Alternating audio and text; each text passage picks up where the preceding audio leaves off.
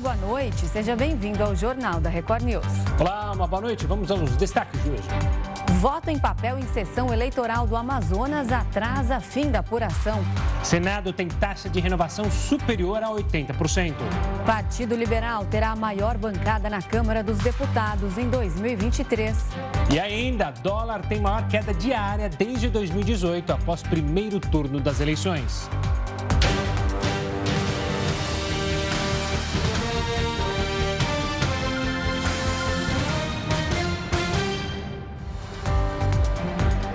Voto em papel na cidade de Coari, no Amazonas, atrasou o fim da apuração no país. Segundo a Justiça Eleitoral, a urna de uma sessão apresentou problemas e teve que ser substituída por cédulas de papel. A contagem dos votos não foi concluída até o momento e, com isso, ainda não é possível saber qual é a bancada final da Câmara dos Deputados.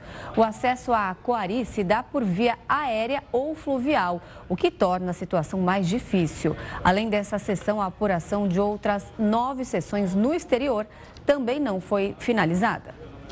Olha, com o resultado de domingo, o presidente Jair Bolsonaro e o ex-presidente Luiz Inácio Lula da Silva voltaram a fazer campanha e buscar apoio para conquistar mais votos no segundo turno.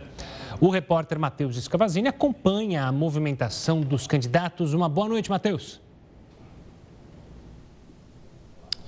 Boa noite, Renata, Gustavo, boa noite a todos. Após o primeiro turno, então, as campanhas já começaram a pensar nas estratégias entre os adversários Bolsonaro e Luiz Inácio Lula da Silva. Algumas pessoas da equipe de Lula acreditam que Bolsonaro chega forte para esse segundo turno, por isso o ex-presidente Lula vai buscar apoio especialmente de Simone Tebet, do MDB, que foi a terceira colocada na corrida presidencial e teve quase 5 milhões de votos. Além disso, também deve conversar, conversar também com o PDT, partido de Ciro Gomes. A regra é tentar apoio, qualquer apoio que for possível para esse segundo turno, sem distinção alguma.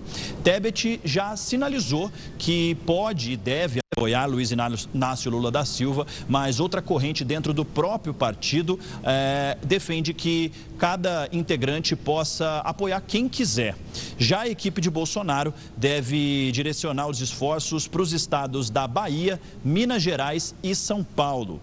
Nesses estados, eles devem buscar apoio de Romeu Zema e de ACM Neto. Romeu Zema já sinalizou, é, junto com o Partido Novo, que vai apoiar o presidente Jair Bolsonaro nesse segundo turno. Apesar de ter vencido a disputa em São Paulo, o presidente Jair Bolsonaro eh, e também o presidente, o ex-presidente Luiz Inácio Lula da Silva devem também focar nesse estado, no, em São Paulo, por conta de ser o maior colégio eleitoral do país e ter uma força muito grande para decidir. Eles acreditam que essa decisão virá especialmente do estado de São Paulo. Além disso, Bolsonaro também conta com um empurrãozinho do cenário econômico. Isso porque uma queda de preço, segundo alguns integrantes aí da campanha de Bolsonaro e também do governo, uma queda de preço deve chegar às prateleiras dos supermercados nos próximos dias e isso, a expectativa é que isso reforce então é, uma possível virada do presidente Jair Bolsonaro é, em relação ao presidente, o ex-presidente Luiz Inácio Lula da Silva. Renata, Gustavo. Tá certo. Obrigado pelas informações, Matheus. O Ibovespa alcançou a maior alta para um dia desde abril de 2020. O principal índice da Bolsa de Valores encerrou a segunda-feira com valorização de 5,54%, com os investidores impactados pelo resultado das eleições e também pelo aumento do preço do petróleo no exterior. Já o dólar despencou 4,9%, sendo negociado a R$ 5,17. Esta foi a maior queda diária da moeda americana em mais de quatro anos. E o primeiro turno das eleições foi marcado por uma renovação do Senado. Neste ano, um terço das vagas no Senado estavam disponíveis. Isso significa que 27 cadeiras foram decididas no último final de semana. Dessas, 22 foram ocupadas por candidatos que não estavam atuando até então. A taxa de renovação foi de mais de 81%, número igual a 2014. Dos 13 candidatos à reeleição, apenas cinco tiveram sucesso. São eles Otto Alencar e Omar Aziz, do PSD, Davi Alcolumbre, do União Brasil, Wellington Fagundes e Romário, ambos do PL. Além dos dois reeleitos, o partido do presidente Jair Bolsonaro venceu a maioria nas disputas, conquistando oito cadeiras neste ano. Marcos Pontes, Rogério Marinho e Jorge Seif conseguiram a eleição de forma inédita. O nome já conhecido é Magno Malta, também do PL, que esteve no Senado por 15 anos e venceu no Espírito Santo. Outro destaque vai para o vice-presidente Hamilton Mourão do Republicanos, que foi eleito no Rio Grande do Sul. Já o PT também conseguiu novos nomes, como Camilo Santana, ex-governador do Ceará, a professora Tereza Leitão, de Pernambuco, Wellington Dias, no Piauí, e Beto Faro, no Pará. O ex-juiz Sérgio Moro, do União Brasil, e Flávio Dino, do PSB, são outras novidades. No Brasil, há 81 senadores, três para cada estado e outros três para o Distrito Federal. Os mandatos de senadores são de oito anos, ou seja, os eleitos vão governar de 2023 a 2030. Em 2026, cada eleitor vai votar em dois nomes, que vão ocupar as outras 54 cadeiras que não foram decididas este ano. O Partido Liberal terá a maior bancada na Câmara dos Deputados em 2023. É o que você vai ver daqui a pouco. O Jornal da Record News volta já.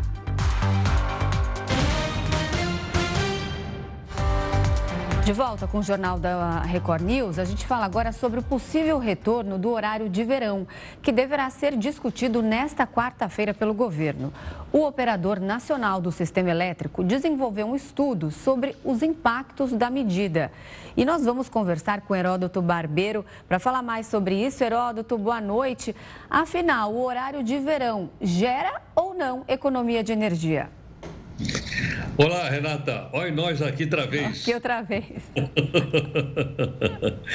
Mas olha, e, de vez em quando volta de novo a questão da polêmica do horário de verão. Né? Agora você lembrou bem operação, o Operador Nacional do Sistema Elétrico. Mas a reunião vai ser no Ministério das Minas e Energia. E depois, logicamente, se for aprovada lá, vai ser levada à sanção do atual presidente Jair Bolsonaro. Mas tem um detalhe interessante que é o seguinte: ah, as pessoas estão avaliando se economiza ou não economiza. O primeiro estudo técnico diz o seguinte: não, não economiza mais. Por que razão? Por dois motivos. Primeiro, porque as pessoas mudaram o seu hábito. As pessoas nas cidades mudaram o seu hábito. Antigamente todo mundo chegava em casa às seis da tarde, todo mundo tomava banho, não é? E havia ameaça de um apagão elétrico. Hoje as pessoas chegam mais tarde em casa, uns chegam mais cedo, outros mais tarde, não há mais essa questão do apagão elétrico. Esse é um primeiro ponto fundamental. O segundo, Renato, é o seguinte: esse negócio de horário de verão, por incrível que pareça, ele vem no Brasil desde 1931. Bom, 1931, deixa eu ver se eu lembro. Era a época da ditadura já do, do Vargas. O Getúlio Vargas criou o horário de verão em, em, em 1931. Quando chegou, então, todo ano o presidente renovava. Aí ficava todo mundo esperando para renovar. Quando chegou em 2008, ele se tornou então automático, então passou a ter todo ano. Até que agora, em 2019, acabou, o presidente acabou com, o presidente atual acabou com o horário de verão. E outro detalhe interessante também é o seguinte, Renata. Em 1931, as lâmpadas eram incandescentes. O que, que diabo é negócio de lâmpada incandescente? Eram aquelas lâmpadas enormes que tinha aquele filetinho no meio e comia uma energia lascada. Se pegava uma lâmpada, por exemplo, como essa que eu tenho aqui em cima da, da, da minha mesa, era uma lâmpada que consumia 60 watts. Mas não tem mais? Não tem mais. Aliás, elas estão proibidas de fabricar no Brasil agora. Foi substituída por uma tal lâmpada eletrônica e todo mundo correu para comprar. Por quê? A, com a lâmpada de 12 watts, 12, ela fazia o papel da lâmpada de 60. Então minha conta caiu. Aí vieram as lâmpadas LED. E uma, uma lâmpada LED de 4 watts, ela é igual a uma de 12 eletrônica e de uma 60 incandescente. Então, por incrível que pareça, isso ajudou muito a diminuir a conta de luz das pessoas, de maneira geral, mas ajudou também o país, viu, Renato? Porque se continuasse com aquelas lâmpadas, provavelmente a gente não ia ter energia elétrica para todo mundo. Então, a, a, a melhor aproveitamento da energia elétrica, não só nesse equipamento, mas em outros também, Aí você vai comprar uma geladeira e ela tem um, ela tem um, ela tem um, um, um segmento lá atrás dizendo se ela economiza ou não. Você vai comprar um televisor, por exemplo, hoje, ele gasta, gasta tanto quanto uma lâmpada. Um aparelho televisor hoje gasta tanto quanto uma lâmpada. No passado gastava como 10 lâmpadas. Então houve uma mudança também e uma melhoria da aproveitação da energia. E depois, há uma outra discussão curiosa que é o seguinte: não se trata de gostar ou não do horário de verão. Imagina uma pessoa que mora numa periferia de uma grande cidade brasileira. Pega o ônibus lá no começo da madrugada, tipo 5, 6 da manhã, ainda está escuro. Quando chega o verão, né, que a pessoa diz: Bom, agora eu vou conseguir sair da minha casa, é mais seguro, eu vou pegar o ônibus, vou pegar o trem, vou pegar o metrô durante o dia. Aí tinha um horário verão, o cidadão era jogado de noite para dentro do, do, da escuridão. Agora você, bom, mas quem é que está fazendo pressão? Tem que, tem, tem, país é democrático. Quem é que está fazendo pressão para voltar ao horário de verão? Donos de bares, restaurantes e outras casas como essa. Quer dizer assim, as pessoas vão aproveitar melhor a luminosidade do dia, vai ter mais happy hour, a gente vai vender mais. Os, os bares, restaurantes estão fazendo uma pressão, um lobby, para que volte o horário de verão. A princípio, parece que ele vai estar descartado, mas a última palavra vai ser dada, logicamente, pelo presidente da República atual. E é, quando a gente fala sobre horário de verão, é, aproveitando a questão eleitoral entre polarização, essa também é uma polarização, como você falou, polêmica, né? Porque tem gente que adora e tem gente que odeia. Eu tendo a dizer que tem mais gente que odeia, mas há gente que gosta. Eu, por exemplo, acho gostoso quando o sol se põe até mais tarde.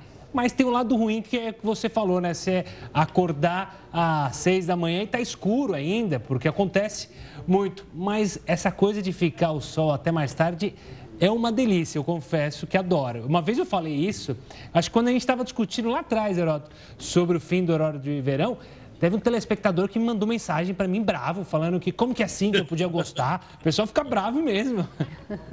Agora, só um detalhe final. Economiza ou não economiza energia elétrica?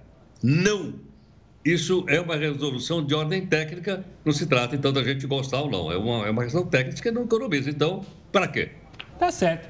Heroto, a gente volta a se falar amanhã. Vai descansar, combinado? Boa noite, tchau, Heroto. Bom descanso. Obrigado, querido. Até mais, tchau. obrigado. Vamos voltar a falar de eleição. Entre os 50 deputados federais mais votados do Brasil, 20 foram eleitos por São Paulo, obviamente o maior colégio eleitoral do país. No topo da lista dos mais votados está Nicolas Ferreira, do PL, que recebeu quase um milhão e meio de votos em Minas Gerais. Na sequência, Guilherme Boulos, do PSOL, e Carla Zambelli, do PL, completam o top 3 dos deputados mais votados do Brasil. Eduardo Bolsonaro e Ricardo Salles, ambos do PL, também foram muito bem votados em São Paulo e se elegeram pelo Estado. O ex-procurador da Lava Jato, Deltan Dallagnol, foi o mais votado no Paraná, com quase 345 mil votos. Mas alguns nomes conhecidos não conseguiram repetir o sucesso de outras eleições. É o caso de Joyce Hasselman. Na última eleição, em 2018, a jornalista foi a deputada federal mais votada do país, com mais de um milhão de votos. Este ano, na tentativa de reeleição, ela recebeu cerca de 14 mil votos e ficou de fora. Após dois mandatos na casa, o senador José Serra teve pouco menos de 88 mil votos na disputa por uma vaga à Câmara dos Deputados e foi outro que não conseguiu se eleger. Já Eduardo Cunha voltou a se candidatar seis anos após ter o mandato cassado. Teve apenas pouco mais de 5 mil votos e também não foi eleito. E o Tribunal Regional Eleitoral do Rio de Janeiro vai fazer um treinamento especial com mesários para evitar longas filas no segundo turno.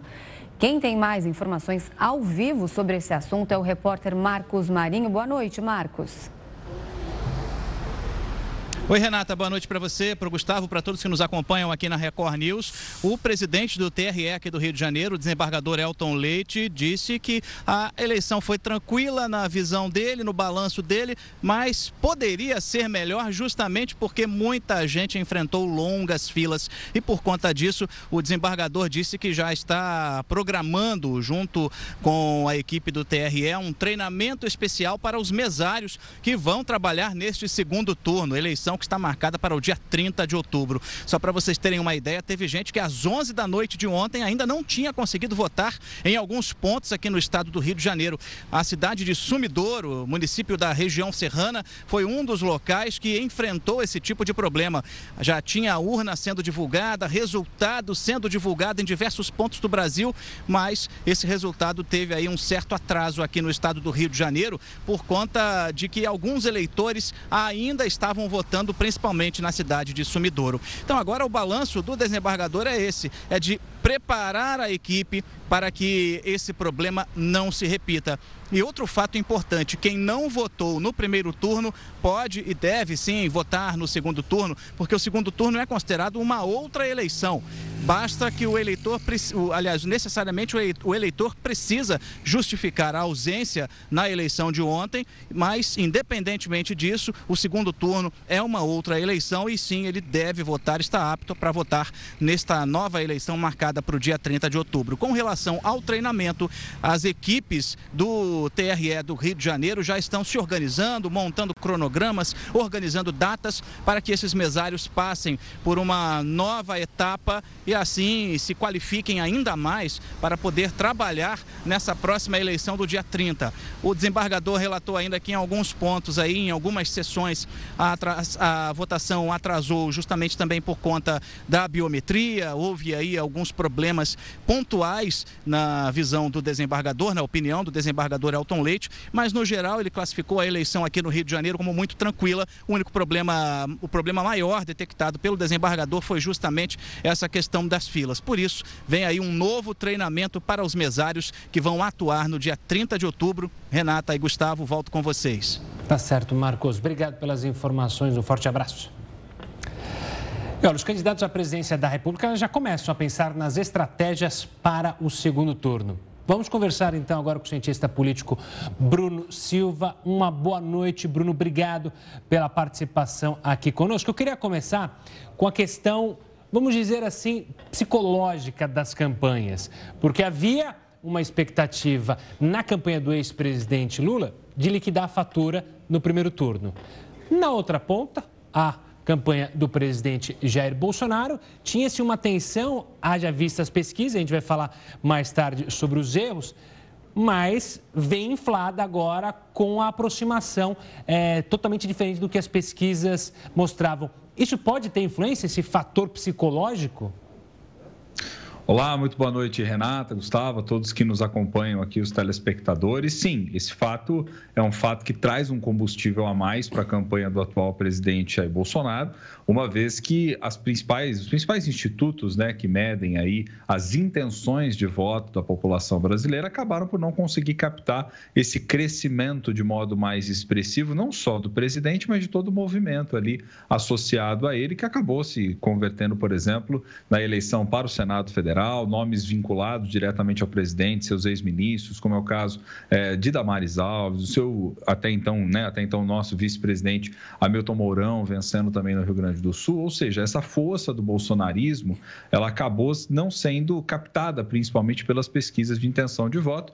Em alguns lugares, essa, essa, esse crescimento ele, ele acabou não sendo não só captado, como ele não foi percebido também, e isso consequentemente fez com que ontem, ao abrir as urnas, as pessoas ficassem relativamente espantadas né, com aquilo que as pesquisas estavam indicando e com aquilo que efetivamente foi divulgado. Vídeo caso, por exemplo, no estado de São Paulo, né, das campanhas de, da, das intenções de voto para Senado e também para governador de estado, que acabaram mostrando os candidatos associados ao bolsonarismo à frente, né, quando abriram as urnas, caso de Tarcísio de Freitas, no estado de São Paulo, para o governo, caso, por exemplo, do astronauta Marcos Pontes. Então, sim, Bolsonaro ganha uma força nesse aspecto é, para continuar fazendo algo que já vinha anteriormente, que era criticando sistematicamente as pesquisas de intenção de voto. Mas é importante também a gente salientar o seguinte: as pesquisas elas podem não ter conseguido acertar do ponto de vista dos percentuais, e isso, obviamente, é necessário se pensar um refino metodológico, ver aonde está ali sendo feitos equívocos, né, para ter essa dificuldade de aferir, mas a gente também não pode desconsiderar uh, o que aconteceu nos últimos dias, principalmente de campanha, que é, sim, por parte da candidatura de Lula, uma ideia de um voto útil mais intenso, né, sendo propagado aí para que o eleitor o fizesse na urna, e também por parte do presidente Bolsonaro, associado ao fato de que muitos definiram ali, dentre aqueles que estavam indecisos, que era um percentual ainda que aparecia também nas pesquisas, acabaram decidindo de última hora e podem também ter sido levados por essa lógica do voto útil. Bruno, agora falando um pouco sobre a questão do apoio, os olhos agora estão voltados para Simone Tebet e Ciro Gomes. Eles estão aí esperando, definindo o que os partidos vão dizer, para que lado eles vão. Ela disse que tem um lado, ele falou que precisava pensar até que ponto o apoio desses dois candidatos pode interferir, pode ser decisivo para o segundo turno. Eu acho que o apoio dos candidatos é muito mais uma sinalização do ponto de vista da classe política em si, do que necessariamente de uma automática transferência de votos, vamos dizer assim. A julgar por aquilo que assistimos no primeiro turno presidencial, Ciro parece-me que não irá se manifestar em prol de nenhum dos dois lados, nem de Jair Bolsonaro, nem de Lula, salvo, obviamente, informações que nenhum de nós temos nesse momento de bastidor, de algo que possa vir a estar sendo costurado. Mas o Ciro ele saiu muito desidratado da campanha, né? Um resultado muito pífio frente àquele que ele havia colhido em 2018, que havia sido o seu melhor desempenho até então em eleições presidenciais, e ele já tem um histórico de disputa dentro disso. É, sai muito magoado, sobretudo, por aquilo que criticou de modo muito sistemático na campanha do PT em querer desconstruí-lo, chamou até mesmo de antidemocrático todo o movimento que os petistas vieram fazendo em torno de Lula e essa defesa do voto útil. Não vejo apoiando Bolsonaro. Agora, a Simone Tebet, candidata do MDB, essa já é um elemento mais estratégico, porque, por exemplo, acho difícil uma aproximação, um diálogo com o candidato Bolsonaro, até pelas posturas que ela demonstrou ao longo da campanha, as críticas incisivas que fez em relação ao governo no que diz respeito é, à questão da pandemia da Covid-19 e outras pautas que também apareceram ali de modo intenso no seu discurso, como as questões ambientais. Então, a probabilidade maior é que ela venha sinalizar apoio a Lula. E aí sim, a gente precisa entender, não é necessário necessariamente a questão da transferência automática de votos, porque acredito que se fizéssemos um pente fino, se pudéssemos fazer uma análise mais exploratória, até com base nesses eleitores, nesses milhões de eleitores que acabaram optando por ela, ali certamente deve ter eleitores que vão migrar para ambos os polos, tanto aqueles que irão para Lula quanto aqueles que irão para Bolsonaro. Mas aí é preciso entender também que tipo de jogo a própria classe política e os dirigentes partidários já estão fazendo, pensando lá na frente numa eventual vitória eleitoral, né? Eu queria trazer à tona agora é, a movimentação de ambos os candidatos em três estados específicos, que pintam como ali definidores. São Paulo, Minas Gerais e Bahia. Sua avaliação é que esses três estados vão de fato definir esse segundo turno? São colégios eleitorais muito importantes, substantivos. Eu acrescentaria ainda aí, viu, Gustavo, principalmente o Rio de Janeiro, que também é estratégico, reduto do bolsonarismo, né, do que a gente verificou desse movimento. Por exemplo, Cláudio, Cláudio Castro, que era um governador que acabou assumindo no lugar o Wilson Witzel, quando foi lá atrás afastado pela Assembleia Legislativa do Rio de Janeiro. Não era até então uma liderança política, veio naquele movimento de 2018, acaba chegando ao poder, se consolida e vence as eleições no primeiro turno contra um oponente que era uma figura muito conhecida no Rio de Janeiro, que recentemente havia disputado a Prefeitura do Rio, que é Marcelo Freixo. Então, ali tem um elemento interessante, porque se trata do eleitorado de 13 milhões né, de eleitores, o que não é nem um pouco desprezível, onde Bolsonaro ganhou, muito pelo contrário, de modo muito intenso. Agora, esse embate que você traz em relação a Minas é muito estratégico, porque Zema, por exemplo, que é o governador de Minas, reeleito também, né, com ampla margem de eh, superioridade em relação ao seu oponente Alexandre Calil, ele não se associou a nenhum palanque nacional de modo extremamente explícito. Na realidade, né, de acordo com o que se tem até de informações de bastidor, parece que estaria se fazendo um tanto quanto difícil até para se aproximar nesse sentido do diálogo. A probabilidade desse diálogo talvez se desse muito mais próximo de Bolsonaro do que de Lula nesse aspecto. Vale lembrar que se a gente observar o próprio estado de Minas, o PT teve um desempenho significativo, venceu naquele estado. Lula sabe da importância do significado, mas mas também se a gente observar o estado mais por dentro, observando ali microdados, nós vamos ver que há uma diferença entre o norte de Minas, vamos colocar assim, e o, e o centro e o sul de Minas. Então, pode-se dar uma disputa muito interessante. Talvez Bolsonaro tente se aproximar de Zema justamente para, em alguma medida, se associar à sua imagem, tentando trazer algum tipo de ganho político, mas precisa ver se Zema vai querer entrar nessa história toda, posto que ganhou sem um palanque nacionalizado. Agora, em São Paulo, sim, há uma questão que é interessante se observar, porque Bolsonaro vence no primeiro turno. Né? Haddad apare, é, a, apresentou percentual que as pesquisas de intenção de voto vinham ali identificando, vinham aferindo, mas a grande subida, a grande conquista, vamos dizer assim, do bolsonarismo de modo muito expresso se deu nesse estado, com o Tarcísio indo para a primeira colocação e consequentemente conseguindo fazer o astronauta Marcos Pontes. Já na Bahia houve uma surpresa também. As pesquisas aferiam ACM Neto à frente, que também vinha se mantendo mais neutro nessa pesquisa, mas Jerônimo do PT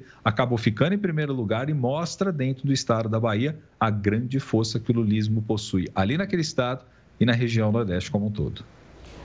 Bruno, falando um pouco agora mais da estratégia então do candidato Lula, é, e principalmente olhando para São Paulo, o maior colégio eleitoral do país, como você falou que a Haddad ficou bem abaixo do que as pesquisas apontavam.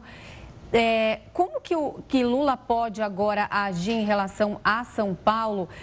A figura de Geraldo Alckmin, do PSDB, que antes era do PSDB, é, é, eu estava vendo até alguns especialistas dizendo da, de uma possível aliança com Rodrigo Garcia, né, que foi derrotado, mas que é do PSDB. A figura do vice Alckmin pode ajudar nessa questão aí para o ex-presidente Lula?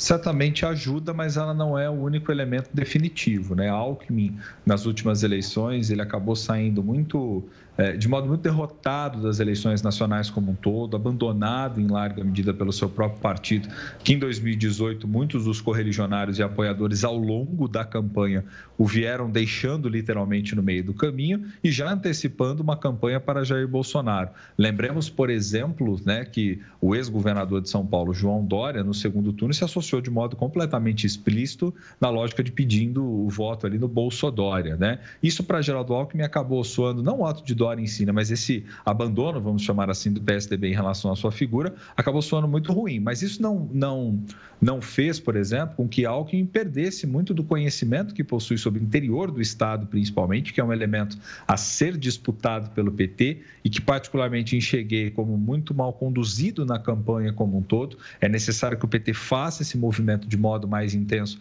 para o interior, que é onde perdeu né, de forma mais expressiva nas cidades, com alguns nichos específicos, algumas regiões do estado é, obtendo uma vitória aqui outra ali, mas perdendo de modo geral no estado. Então, precisaria sim, em tese, não só de Alckmin nessa capacidade de articulação, mas talvez precisaria de Alckmin até como uma possível ponte para negociar com o PSDB. Porque, veja bem, o próprio PSDB passa por uma situação delicada, enfraquecido de um processo interno de prévias que acabou não resultando numa agregação em torno de um nome. João João Dória, que era o nome do partido para a presidência da República disputa, desistindo antes mesmo da competição ir adiante. Eduardo Leite, que era o seu principal oponente, que disputa as eleições no Rio Grande do Sul, aparecia como principal nas intenções de voto no Rio Grande, mas acaba ficando em segundo lugar, novamente também engolido por um candidato bolsonarista, ministro de Bolsonaro, Nix Lorenzoni. Então, há uma situação muito delicada. O PSDB, como partido, precisa também buscar uma nova identidade, se recompor. Como ficará diante dessa disputa toda?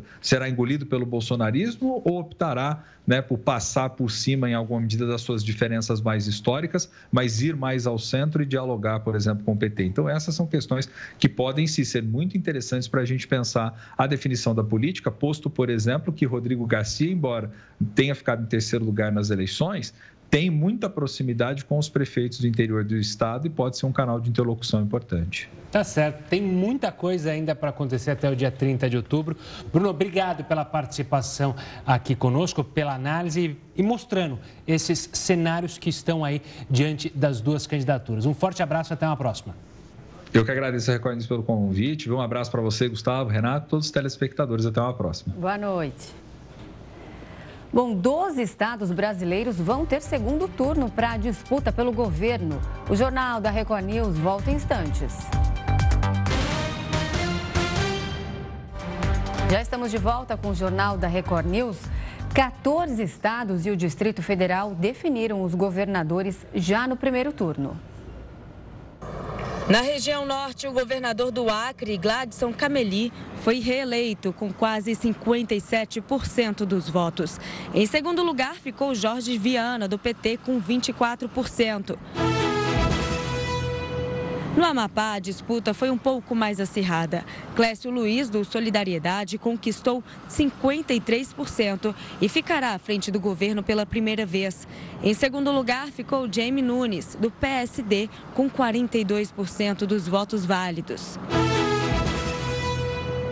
Já no Pará, Helder Barbalho, do MDB, conquistou a reeleição com 70% dos votos válidos. O principal concorrente, Zequinha Marinho, do PL, ficou com 27%.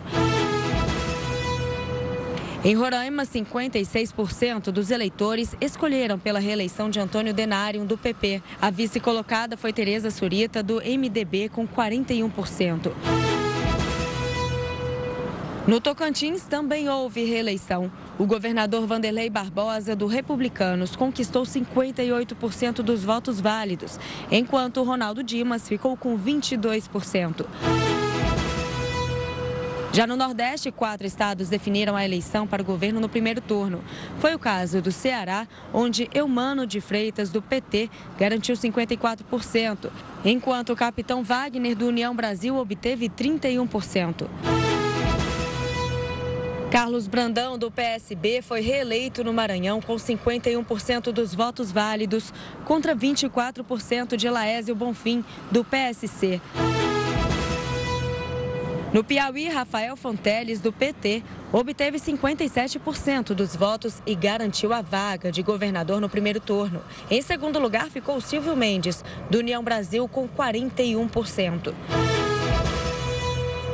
E no Rio Grande do Norte, a governadora Fátima Bezerra, do PT, foi reeleita com 58%. Fábio Dantas, do Solidariedade, atingiu 22% e ficou na segunda posição.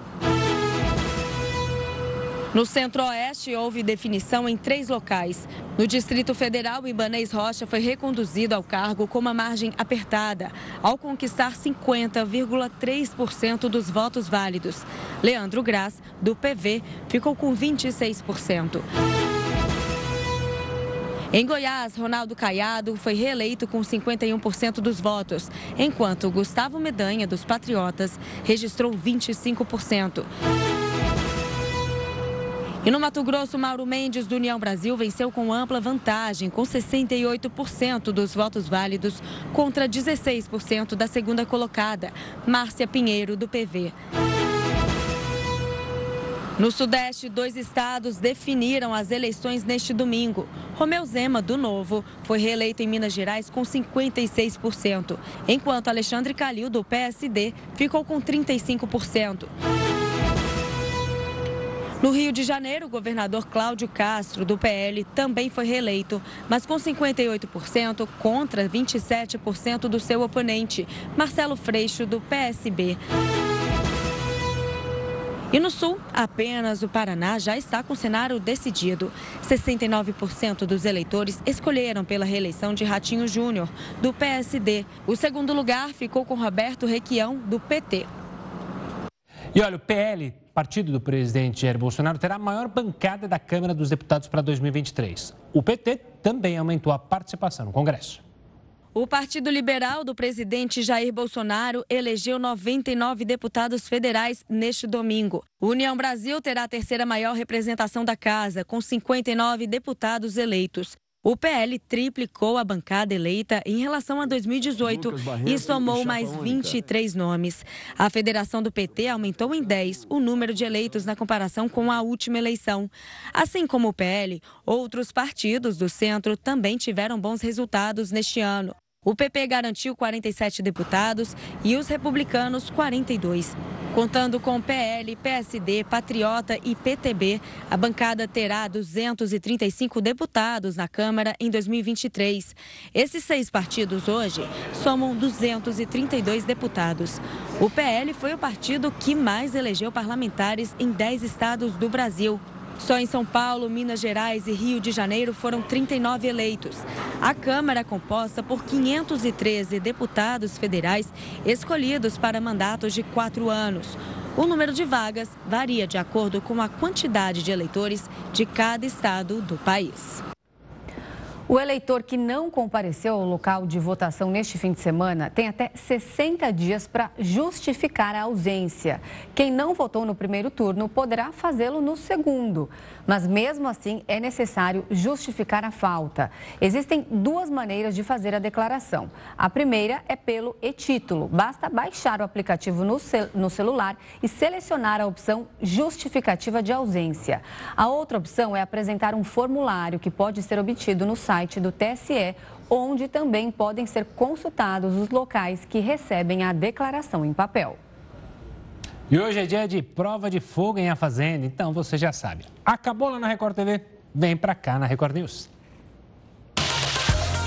Segunda-feira é dia de prova de fogo e isso é sinônimo de muita emoção e reviravolta em A Fazenda. Claro, depois de acompanhar tudo o que vai acontecer no desafio desta semana, o debate começa em A Fazenda News. E hoje a apresentadora Fabiana Oliveira recebe Adriana Ribeiro e Albert Bressan, que participaram do Power Couple além do jornalista Vladimir Alves. Eles vão repercutir tudo sobre a prova, como serão os próximos dias e, claro, tudo o que aconteceu no fim de semana também. Vocês que decidem as coisas? Pois vocês não sabem conversar? Não, não, não. O último programa teve a participação de Lucas Self e Raíssa Barbosa.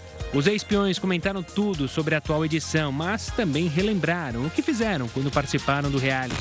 No reality eu fiz exatamente tudo que eu queria. A gente brigava, beijava, quebrava coisas, jogava, manipulava, curtia, subia em cima de chaminé, tirava roupa. Tirava dinheiro do outro. Tirava dinheiro do outro. Então não perca nenhum detalhe do que acontece no dia a dia dos peões. A Fazenda News começa logo depois de A Fazenda. O encerramento da coleta de dados do censo precisou ser adiado por causa da falta de profissionais. O número reduzido de recenseadores atrasou o processo. A previsão inicial era de que os trabalhos fossem finalizados no final de outubro. Com a mudança anunciada pelo IBGE, o prazo para o término ficou para dezembro. Até agora, a equipe entrevistou pouco mais de 104 milhões de habitantes, menos da metade da população estimada. De acordo com o Instituto, a quantidade quantidade insuficiente de funcionários se deve à dificuldade de contratação. A organização também enfrenta atrasos nos pagamentos dos servidores. O deputado federal mais votado do Brasil tem 26 anos. E a gente te conta mais sobre ele logo depois do intervalo. O Jornal da Record News volta já. De volta com o Jornal da Record News, você vai ver agora que em 12 estados, os eleitores voltam às urnas no dia 30 de outubro para definir o governador em segundo turno. No Amazonas, a disputa será entre Wilson Lima, do União Brasil, que atingiu 42% dos votos válidos, e Eduardo Braga, do MDB, que ficou com 20%. Já em Rondônia, a eleição foi bem acirrada. O primeiro lugar foi do coronel Marcos Rocha, com 38%, e o segundo, de Marcos Rogério, do PL, com 37%. Em Alagoas, Paulo Dantas, do MDB, garantiu 46% dos votos válidos. Ele vai disputar o segundo turno com Rodrigo Cunha, do União Brasil, que ficou com 26%. Na Bahia, 49% dos eleitores escolheram Jerônimo Rodrigues, do PT. Em segundo lugar, ficou ACM Neto, do União Brasil, com 40%. João Azevedo, do PSB, ficou em primeiro lugar na Paraíba, com 39% dos votos. Ele vai disputar o segundo turno com Pedro Cunha Lima, do PSDB, que ficou com 23%. Em Pernambuco, uma disputa inédita no estado. Pela primeira vez, duas mulheres chegaram ao segundo turno. Marília Reis, do Solidariedade, teve 23% dos votos, enquanto Raquel Lira, do PSDB, ficou com 20%. E em Sergipe, 44% dos eleitores optaram por Rogério Carvalho, do PT, a disputa do segundo turno será com Fábio Mittidieri, do PSD, que teve 38% dos votos válidos. No Centro-Oeste, apenas o Mato Grosso do Sul terá segundo turno. Capitão Contar, do PRTB, teve 26% dos votos, enquanto Eduardo Rida, do PSDB, ficou com 25%. E no Sudeste, os eleitores voltam às urnas para escolher governador em dois estados. No Espírito Santo, Renato Casagrande, do PSB, ficou com 46% dos votos, contra 38% dos votos de Manato, do PL. Em São Paulo, o primeiro lugar ficou com Tarcísio de Freitas, republicanos, que atingiu 42% dos votos. A segunda posição ficou com Fernando Haddad, do PT, com 35%. Na região sul, a disputa também está aberta em dois estados. No Rio Grande do Sul, Onyx Lorenzoni, do PL, ficou em primeiro lugar com 37%, enquanto Eduardo Leite, garantiu a segunda posição com 26%. E em Santa Catarina, 38% dos eleitores escolheram Jorginho Melo do PL. Ele vai enfrentar Décio Lima do PT, que ficou com 17% dos votos válidos. E o resultado das eleições foi divulgado há mais de 24 horas. Mas uma questão ainda intriga os brasileiros: a grande diferença para o que apontavam as pesquisas.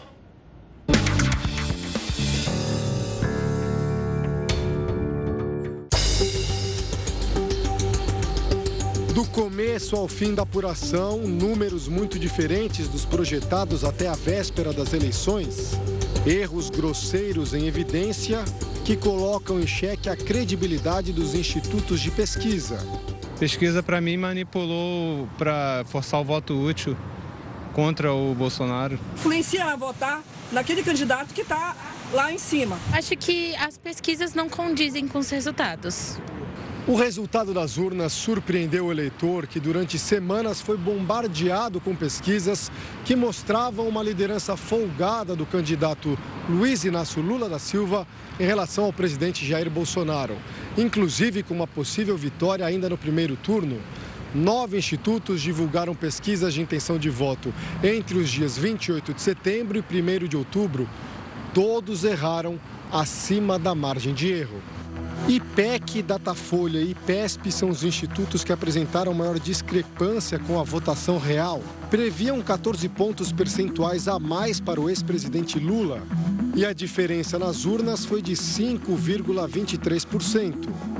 West, Atlas Intel, Poder Data, Ideia, MDA e Paraná Pesquisas também erraram, principalmente em relação aos votos válidos para Bolsonaro. Previam entre 38% e 41% para o atual presidente, que teve 43,20% nas urnas.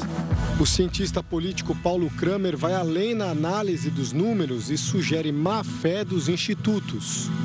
Muitas dessas empresas, né, é, além de fazerem pesquisas para meios de comunicação, elas também trabalham para certas candidaturas ao mesmo tempo. Então, eu acho que surge sim um conflito de interesses, tá? Surge sim um conflito de interesses. Por estranho que pareça, esses institutos erram e quando erram, erram sempre numa direção, beneficiar a esquerda e prejudicar a direita. A credibilidade dos institutos fica ainda mais abalada quando a gente compara as pesquisas de intenção de voto para governadores e senadores com o resultado final do primeiro turno. Em estados como São Paulo, Rio Grande do Sul, Paraná, Santa Catarina, Espírito Santo, Goiás, Bahia e no Distrito Federal, a metodologia das pesquisas se mostrou falha. As metodologias elas são lentas em relação ao que hoje a gente encontra é, como principal veículo de comunicação e informação, dito inclusive nas próprias pesquisas, que são as redes sociais. Elas ainda são lentas, elas ainda são muito formais, né? De fato, elas não inseriram ainda é, é, é com ênfase toda essa, essa, essa complexidade que as redes sociais geram. Na corrida para o governo de São Paulo, na véspera da eleição, o Datafolha mostrava Haddad com 39% das intenções de votos válidos e Tarcísio com 31%. Mas o candidato dos republicanos alcançou 11 pontos percentuais a mais, 42%, e ficou na frente de Haddad com 35%. O IPEC, por exemplo, previa que o candidato do PT teria 41% dos votos válidos. O Datafolha errou feio também na disputa ao Senado em São Paulo. As pesquisas mostraram Márcio França com 45% das intenções de voto contra 31% de Marcos Pontes. Nas urnas, o ex-ministro da Ciência e Tecnologia teve 49,68%, 18 pontos a mais. Já o candidato do PSB, que aparecia em primeiro, ficou em segundo com 36,27%. Além de metodologias falhas e ultrapassadas, este sociólogo aponta uma falta de olhar mais atento para os institutos. Para ele, todos deveriam passar por uma fiscalização mais rigorosa. Os institutos deveriam ter registro no Conselho Federal de Estatística, deveriam talvez ser todos filiados à Associação Brasileira das Empresas de Pesquisa, ABEP, para que você tivesse órgãos de regulamentação que pudesse cobrar dos institutos também, que tivesse um código de ética e uma atuação mais, mais honesta nas, nas eleições. No Rio Grande do Sul, as pesquisas mostravam o atual governador Eduardo Leite com 10% a mais que o candidato do PL, Onix Lorenzoni. A votação mostrou que o ex-ministro de Bolsonaro, na verdade, terminou o primeiro turno com 37,5% contra 26,8% de Leite. Na disputa ao Senado, o vice-presidente Hamilton Mourão, segundo o IPEC, ficaria em segundo, com 28% dos votos. Mas ele foi eleito com 44% dos votos válidos. Em Goiás, o candidato eleito ao Senado, Wilder Moraes, estava em quarto lugar nas pesquisas. No Paraná, o senador Álvaro Dias era líder das pesquisas de intenção de votos para o Senado e terminou em terceiro. A pesquisa passou a ser um jogador a partir de agora e não só um juiz que eventualmente olha para cada um dos lados e diz qual é a distância entre os candidatos. Líder do governo na Câmara, o deputado Ricardo Barros afirmou hoje que pretende apresentar um projeto de lei para punir institutos de pesquisa que errarem resultados de eleição. A pena sugerida de multa e até prisão dos responsáveis. Então, nós vamos é, pôr uma mão pesada nessas pessoas, que eles tenham uma condição de poder fazer pesquisas verídicas, né, que reflitam o momento da urna. Se eles perceberem que tem estabilidade, então não publica a pesquisa, não engana o eleitor. Tantos erros no primeiro turno das eleições deixam no ar uma suspeita perigosa. Esses erros eles são culposos, quer dizer, não intencionais, fruto apenas da incompetência de quem fez a pesquisa, ou são dolosos, isto é, intencionais, propositados, com o intuito de é, desorientar o, o, eleitor, tá certo? E, e, e influenciar o seu comportamento na urna.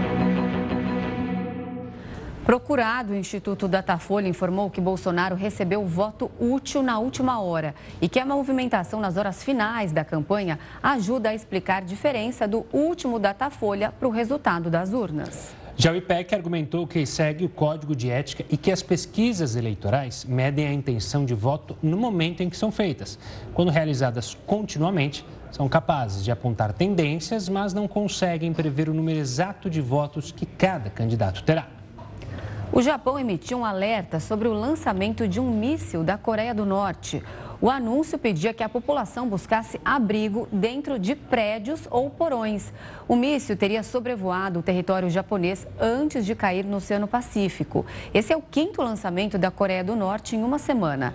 A sequência começou em meio à visita de Kamala Harris, vice-presidente dos Estados Unidos, à Coreia do Sul. E a passagem do furacão Ian deixou ao menos 85 mortos e um cenário de destruição na Flórida, no sul dos Estados Unidos. O cálculo foi divulgado pela agência Reuters. Na Carolina do Norte, outro estado norte-americano atingido pelo fenômeno, foram quatro vítimas. Os trabalhos de busca continuam nas áreas afetadas, por isso o número de mortes ainda pode subir. Antes, o furacão já havia provocado estragos em Cuba. Os ventos chegaram aos Estados Unidos na categoria 4 o presidente Joe Biden, que viajou para a região esta semana, afirmou que a tempestade poderia ser a mais mortal da história do estado. E o deputado federal com mais votos em todo o Brasil foi Nicolas Ferreira, do PL de Minas Gerais. O político de 26 anos teve quase um milhão e meio de votos. A votação nem tinha terminado e muita gente já comemorava a vitória de dois jovens candidatos que disputavam os cargos de deputado estadual e federal. Apesar de não ter vencido as eleições no primeiro turno aqui em Minas Gerais, os candidatos apoiados pelo presidente Jair Bolsonaro tiveram a maior votação da história no estado, tanto na Câmara Federal quanto na Assembleia Legislativa de Minas. Nicolas Ferreira, do Partido Liberal, já tinha surpreendido ao ser o segundo mais bem votado nas últimas eleições municipais. E agora o político de 26 anos conseguiu quase um milhão e meio de votos, o maior número desde o pleito de 2002. Nem ele imaginava que teria tanto apoio. Mas quero deixar aqui meu agradecimento para todos os mineiros né, que votaram em mim, depositaram a confiança, eu devo toda a lealdade a eles.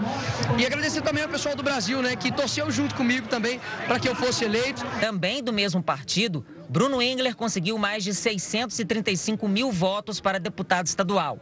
Agora ele é o candidato mais votado da história de Minas. E o Jornal da Record News fica por aqui. Obrigada pela companhia. Tenha uma ótima noite. Fique bem acompanhado com o News das 10 e a Suzana Busanello. Tchau, tchau.